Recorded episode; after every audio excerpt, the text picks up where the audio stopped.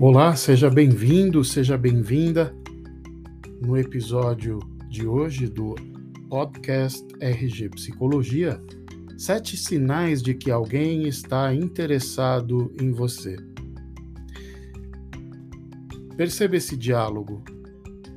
Na época da faculdade eu era afim de você, pena que você nunca me notou.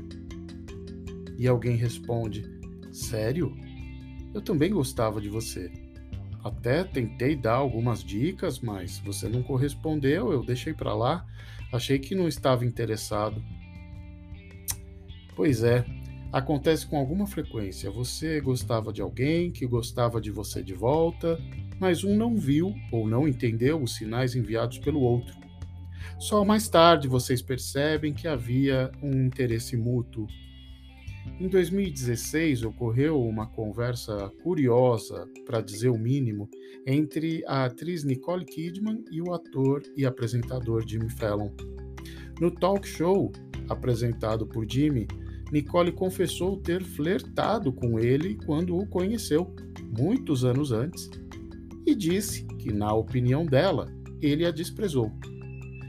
O apresentador, visivelmente constrangido e arrependido, deu a entender que não tinha ideia de que já tinha interessado a diva. Nem sempre é fácil entender se alguém está interessado em você, porém, existem alguns sinais que podem ajudar. Vamos a eles. O primeiro é inclinação e proximidade. Quando alguém gosta de você, inclina-se na sua direção, inconscientemente. A inclinação aumenta à medida que a relação se intensifica. Pesquisadores de relacionamento têm descoberto consistentemente que um dos preditores mais poderosos da atração é a proximidade física.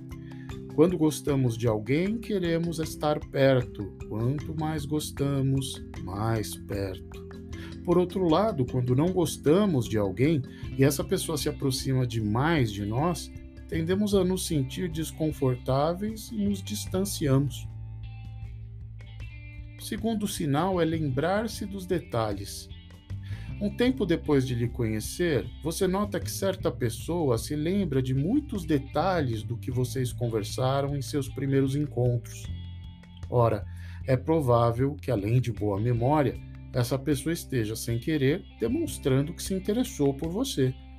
Se em vez disso alguém não consegue se lembrar de quase nada sobre você, até coisas básicas como idade, o bairro onde você mora, onde você trabalha, então talvez você não faça o tipo dela. Tendemos a lembrar das coisas com as quais nos importamos e esquecer coisas que não são tão importantes para nós. Terceiro sinal é o esforço para manter uma conversa. Veja, um dos comportamentos mais comuns de alguém que se interessa por você é fazer o máximo para manter a conversa acontecendo. Em particular, buscar novos assuntos, encontrar coisas em comum. Dificilmente você encontra duas pessoas interessadas mutuamente em silêncio, sem que este seja o objetivo. Quarto sinal é o chamado sorriso de Duchenne. Quando alguém é genuinamente atraído por você, normalmente sorri na sua presença, fazendo contato visual direto. E há sim uma maneira de distinguir entre o sorriso genuíno e um sorriso falso, estritamente social, como a gente diz. Quando o sorriso é genuíno, mais músculos do rosto são envolvidos esse é o chamado sorriso de Duchenne. O músculo principal zigomático levanta os cantos da boca, enquanto o músculo orbicularis oculi levanta as bochechas, o que forma linhas de riso nos cantos externos dos olhos.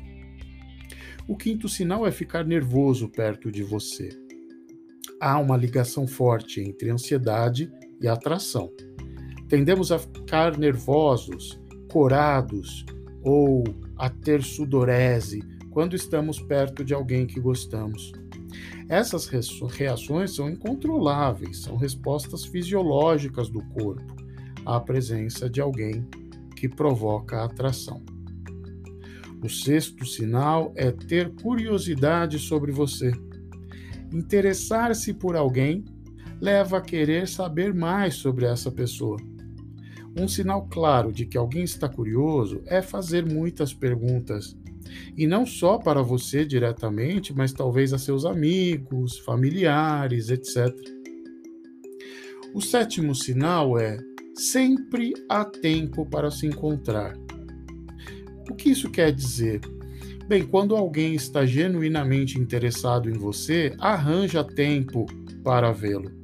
De fato, conseguir tempo para ver alguém é um dos mais comuns comportamentos indicadores de interesse, principalmente com as agendas corridas que as pessoas costumam ter hoje em dia. Isso inclui, por exemplo, participar de reuniões, eventos, passeios e outras situações em que se sabe que a pessoa desejada estará.